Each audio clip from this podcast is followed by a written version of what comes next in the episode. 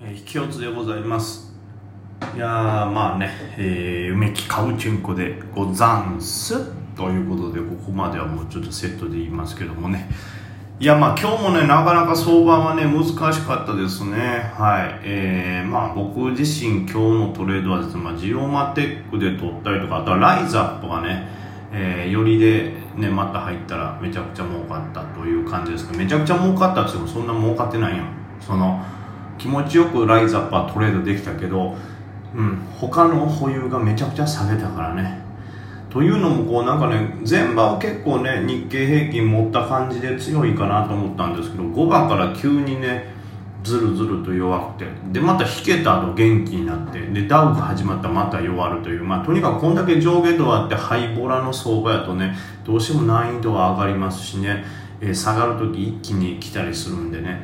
えー、まあ恐怖心煽られてねどちらかというとやっぱ難聴になるんでしょうね、うん、難しい。でこの下げの理由も分からないね。米国低金利リア10年債の金利が上がってるからそっちに資金が持っていかれてるんじゃないかみたいなのもあったりとか。あとは、えー、なんですかパウエルバズーカが結局中途半端なことしか言わへんからとか。もう何が何か分かんないですけどね。これ僕の頭ではまだ理解しきれないんですけどね。まあでもねこうあとはあれもありますねなんか日に日にこの3日間ぐらいこうトピックスの下げ幅がね大きくなってますけどその日銀はいつになったら出動するんだっていうのをこう試されてるような状態でもあるなという感じですね。これちょっとあのはいその辺も注意しながら見ていきたいなと思います。といったところでまあ難しいんですけどさらにはこういったでちょっと状況変わったのがその仮想通貨の方がねまた600万円ほど日本円にして600万ちょっと超えたところで天井つけて下がったんではい、仮想通貨関連が下がりましたけど、まあ、どちらかというとギャップダウンでその後ちょっとずつ上がったというような推移ですかね。で、夜間また仮想通貨ちょっと戻してますから、その辺がまた戻ったかなという感じですね。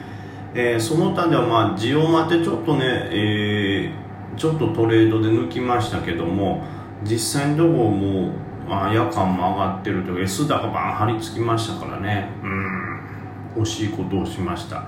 で。これはまあ材料が出てということでなんかカメラとかのガラスとかのレンズとかを磨くなんかのができたみたいなやつですね。うん、といったところで、まあ、全体の動きとしては本当にアフターコロナ関連旅行関連なんかがガッと盛り上がってで、まあ、その他ではあとは飲食ですか？なんかミックリードとかも上がってましたからね。ミックリードというとこうもうあの飲食へのね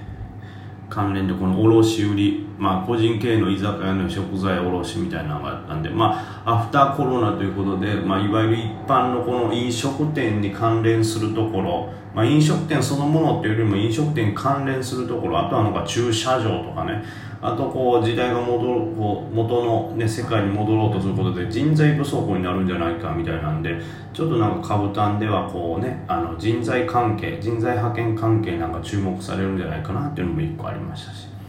そうすんであとそのそう食品卸とか居酒屋に関連するとこ。で旅行関連といったところがちょっと上昇した感じですね。まあライズアップが上がったのもそうですね。そのアフターコロナということで戻ってくるんじゃないかということですね。まあ本当はねこれ今日は今日でしっかり盛り上がってプラスは取れたんですけど本来僕めちゃくちゃ130円140円ぐらいやったっけなそれぐらいからずっと持っててね決算でぶち上がったんで一回売っちゃったんですけどずっと握ってても今頃も300万ぐらい抜けてったんじゃないかなというね。ああ悔しい。これはマジで悔しい。でもまあしょうがない。負けないことが大事ですから読めなかった自分が悪いということ、はい。まあ、明日以降もそういうのを見か見見つけていけたらなっていうのもありますしあのアフターコロナ関連はねその今日のこういう日経のこう大きなこうなんていうんですか波にも、まあ、あんま影響を受けてないというかまあもっと先を見越されてるんで多少日経が下がったところで、えー、巻き返しがあるだろうというね感じですから、まあ、もっと早くアフターコロナに集中させといたら、安全だったんですけどもね。意外に高決算とか出たとこも売られてますからね。なかなか厳しい状況です。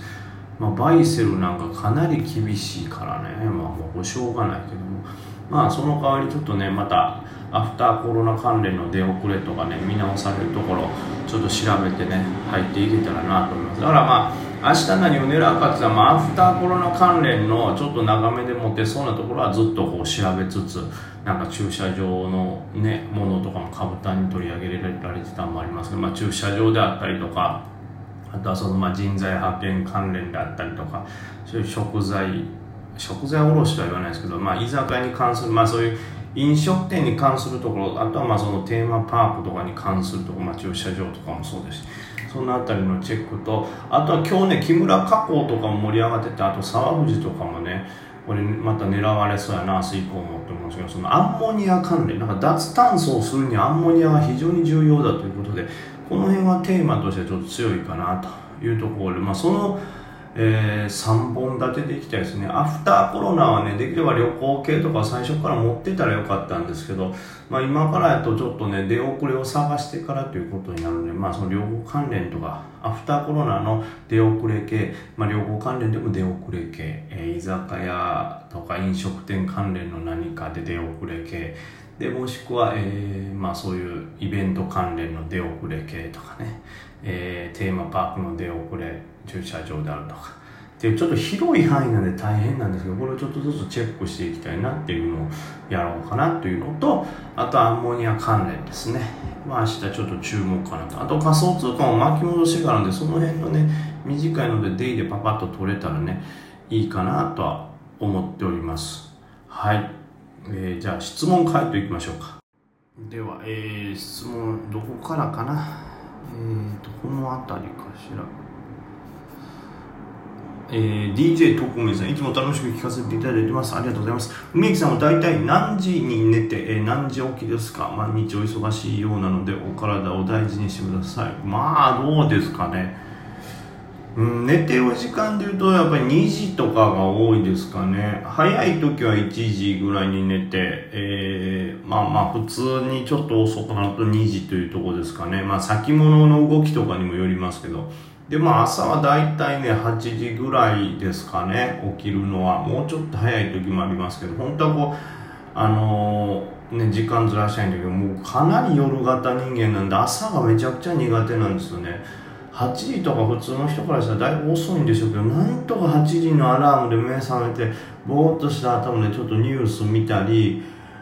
ほんでこうぼーっとする頭あかんって起こしたりしてあ気配がとかもう近くどんな感じ気配って言ってる間になんか8時15分とかなってあもうすぐ PTS 始まる。あかんか。ちょっとあかん来てお茶飲んだり、えー、まあ、歯磨くなりとかちょっとね朝のちょっとだけパンかじるなりしてる間に PTS 始まって8時20分。で8時半ぐらいになってあかん。ぼーっとしたかもうここから株の時間やということでこうちょっとスイッチを8時半からさらに入れ直すという感じですけどまあそんなリズムじゃないですかね8時ぐらいに起きる。2時か1時2時に寝て8時ぐらいに起きると僕あのなんかねダルビッシュ選手と一緒で睡眠をかなり取らないとダメなタイプなんですよね。パフォーマンスが著しく落ちるタイプ。ショートスリーパーでもない。って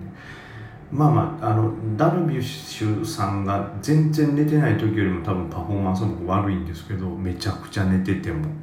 ね。それはもうしょうがない。それはもう人間の持つ力やからしょうがない。親が悪いね親が。はい次行きましょう。鳥さんですね。梅木さんいつも楽しく拝聴しております。私はデイトレをしていますが梅木さんが短時間でここまで成績を伸ばされたことを本当に尊敬いたします。いえいえすいません。本当に僕は本当に日本国に尊敬の念を抱いておりますから日本国があってのものでございます。はい。えー、今日は質問ではないのですが梅木さんが今までデイトレで買ってきた自慢話を聞かせていただけませんでしょうかと。梅木さんは奥ゆかしいと言いますか人前で自慢するような方ではないと思いますがたまには息抜きでどうやってください。よろしくお願いします。まあ、難しいですね、確かにこれ。まあ、あんまドヤタイプじゃないというか、まあね、基本的にはなんか最終的にこの、これを聞かせたい話やったっていうのがないとドヤはしないんですけども、なので、ただ単に、はい、ドヤって言われると逆に悩まし、悩んじゃいますけどね、ドヤ、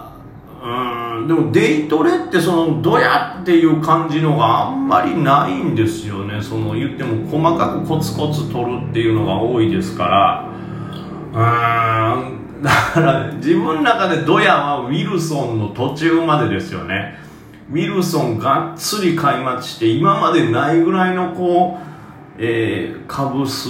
を買って資金ぶち込んでうわーって言って。このままいったらもうすでに1100万プラスなんやからこのままいったらこれ2000万以上のプラス出るぞっていうのがガーンとしぼんであれどれぐらいだったっけ？2300万ぐらいになったんじゃないですかね。そうも最後はもう全くどやれないですけどウィルソンの途中まではどやれてた。だからポートとかも載せてたし、はい、ぐらいかな。デイトレで買ってきた自慢そんなないんですよ。なんかね難しいけどまだスイングとかはねたまにあるわけですよ。その今も僕の保有で言ったらリバーホールディングスなんか僕910円ぐらいで買ってますから今24%プラスでこれかなりのハイパフォーマンスだと思うんですよね。これはよくやったなと自分でもね言いたいとこですけども。うーん。最近もね、まあ、結局決算またぎで言ったら結構ね20%プラスがうわっていうのがあったんですけどデイトレってね確実に勝つっていうのをこう意識してやってるからこう意外にやっぱり自分の中で不完全燃焼なんか多いんですよ。結構多いよもう。ああこれ持ってたらよかった。今日のそうやジオマテもそうや。なんで売ってしまったんやこれ最後まで持ってたら張り付き狙えたのにとか。っていうのがデイトレってめっちゃ多いんですよ。だから逆を言えばデイトレなんてもう不完全燃焼の塊。本当に S 高がっちり握れてるすごい枚数入ったっていうのはめちゃくちゃ珍しいことでデイトレなんてそのうーんっていうぐらいのちっちゃな価値を重ねることが大事なのかなと思いますね。だから逆に連勝とかの方がまたいいのかもしれません。だから勝率はすごい意識しますね。はい。えー、どやりてえな。